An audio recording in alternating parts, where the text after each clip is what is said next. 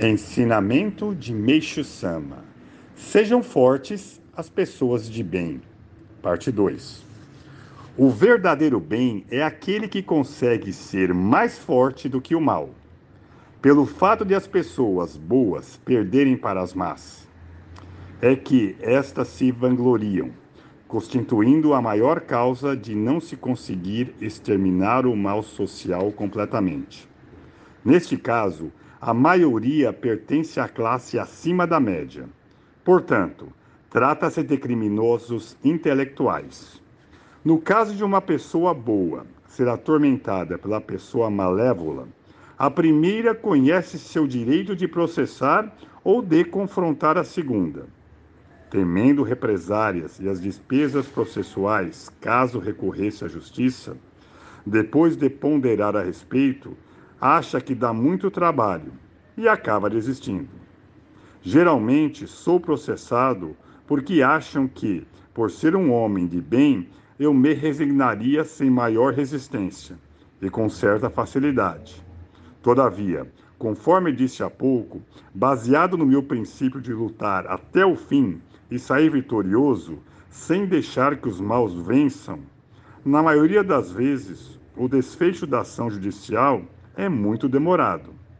Até hoje, o processo mais longo que já dura 11 anos.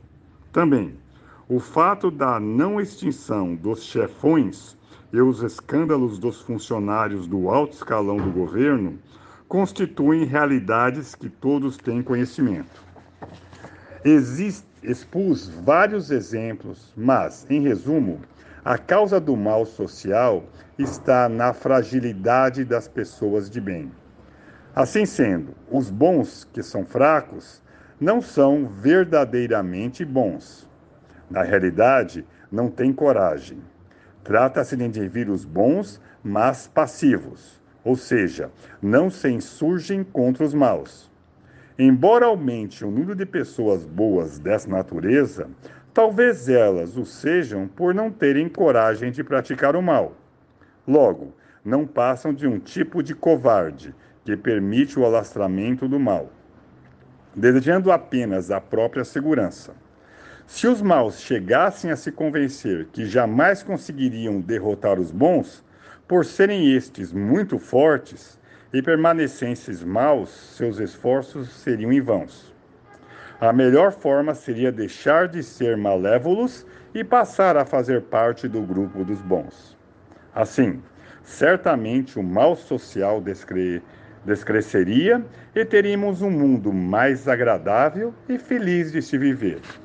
Esta teoria de nada adiantará se o esforço delimitar a um indivíduo. Então, qual seria o procedimento correto?